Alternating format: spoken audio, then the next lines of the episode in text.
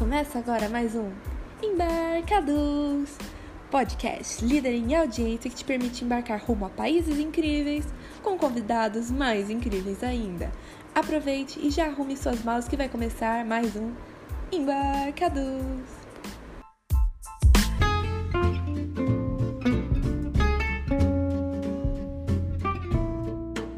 E aí, rapaziada, beleza? Prontos para conhecerem os embarcados dessa semana?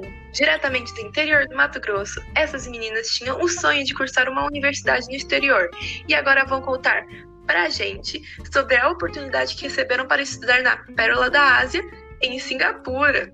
Fala aí, meninas, tudo bem? Como está o coração para essa viagem? Muito acelerado? Com certeza, Jaque. Coração a mil, né, Nanda? Sim, Bárbara. A gente não vê a hora de embarcar. Que maravilha! Então presumo que todas as malas já estejam prontas, certo? Sim. e me digam uma coisa: por que Singapura? Vocês tiveram alguma influência de amigos, professores? Então, Jaque, para falar a verdade, a gente não pensava em Singapura no começo. Queríamos mesmo era ir para Europa, algum lugar perto. Só que a Nanda ouviu um podcast de uma professora que ela contava a experiência que ela teve nesse país e a Nanda me enviou. E eu, quando ouvi, fiquei maravilhada por Singapura, assim como a Nanda. E começamos a pesquisar mais sobre lá. E no fim, acabamos nos apaixonando verdadeiramente por esse país. Isso mesmo, foi amor à primeira vista. Que bacana! E o que Singapura tem de tanto especial que fez vocês mudarem de ideia assim? Tudo. Além do clima quente que gostamos bastante, a paisagem do país é deslumbrante. Os prédios, as construções de lá são muito modernas e muito bem planejadas. É um país muito bem estruturado, hein? Exatamente. Sem contar que a qualidade de vida de Singapura é muito boa. Acredita que lá você pode sair na rua em qualquer horário da noite sem ter que se preocupar? Nossa, sério? Que demais! Pois é, além disso, o transporte lá é muito bem organizado. Os veículos são muito novos e existem cinco linhas de metrô que passam por todo o país. É realmente muito prático de se locomover por lá. Como vocês veem a questão cultural? Porque a gente sabe que acaba tendo muita diferença em relação a nós. Ah, pra mim, isso acaba não pesando tanto, porque como eu convivo com pessoas de origem asiática desde muito cedo, eu acredito que já estou meio acostumada com a cultura de lá. É, mas para mim acaba já sendo um pouco mais difícil porque eu não tenho contato com essa cultura. Mas estou com a cabeça bem aberta para enfrentar esse desafio e penso que eu vou conseguir me acostumar com essas diferenças. É só questão de tempo mesmo.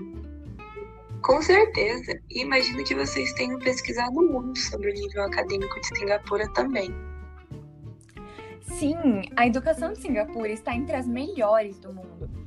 O ensino do país ocupa o primeiro lugar no ranking mundial do Programa Internacional de Avaliação de Alunos, o PISA, sabe? Que atualmente é o mais importante sistema para avaliar a educação do mundo. Exatamente. E outro ponto bacana é que lá os professores são muito bem valorizados. Eles podem trabalhar tran tranquilamente em uma única instituição durante toda a sua vida, pois eles terão conforto e estabilidade financeira. Que interessante, meninas! E aproveitando que já estamos falando do ramo educacional, vocês podem contar para nós um pouco da universidade que vocês vão cursar e o motivo de terem escolhido ela? Claro! Um dos principais motivos da nossa escolha, além do prestígio, do prestígio mundial, caracterizando ela como a terceira melhor da Ásia, foi o programa de bolsas que eles oferecem aos estudantes estrangeiros.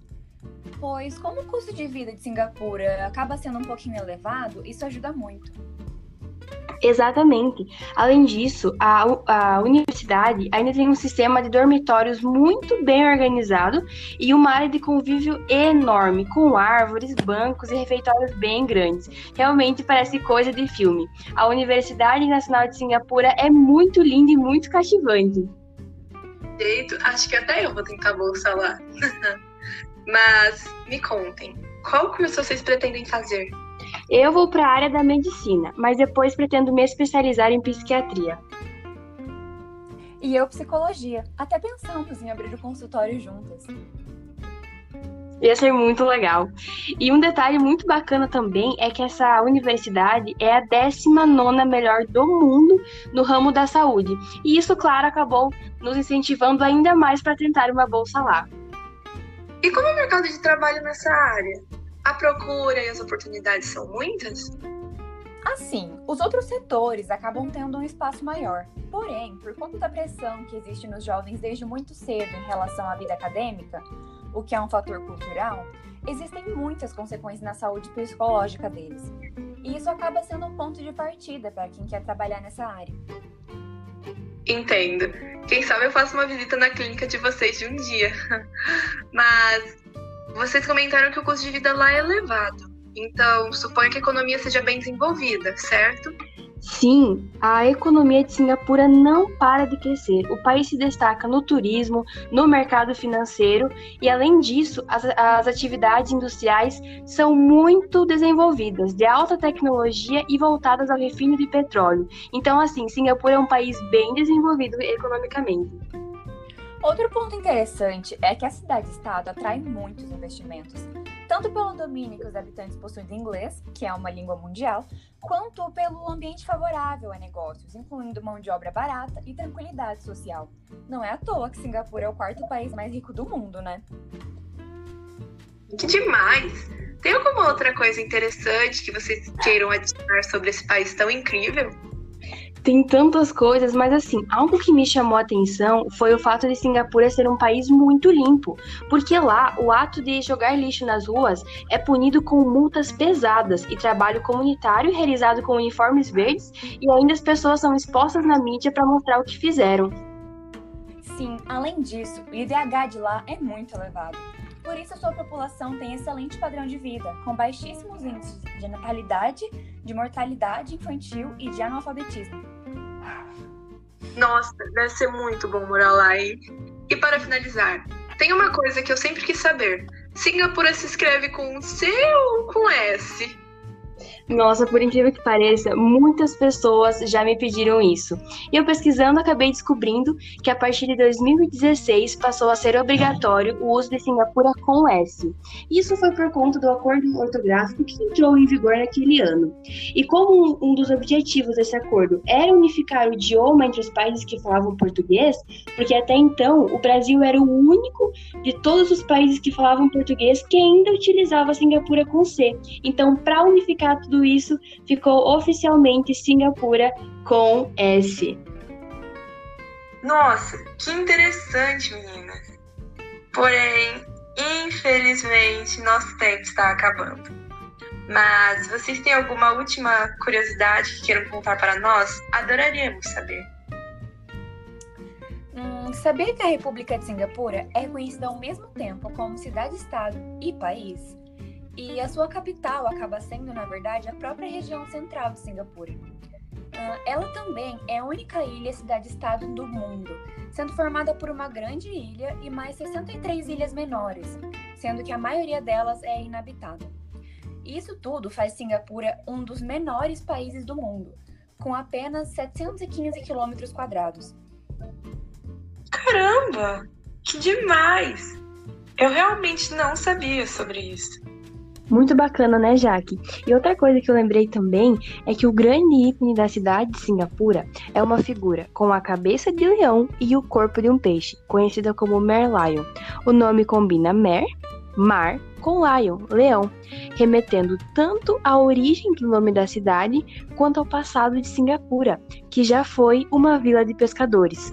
Além disso, também, é, Singapura é muito bem posicionada no ranking das 10 cidades mais verdes do planeta. São mais de 17 reservas naturais e diversos jardins que ocupam quase metade do território. Que incrível! Muito legal essas curiosidades. Então, foi isso, meninas. Muito obrigada pela participação de vocês.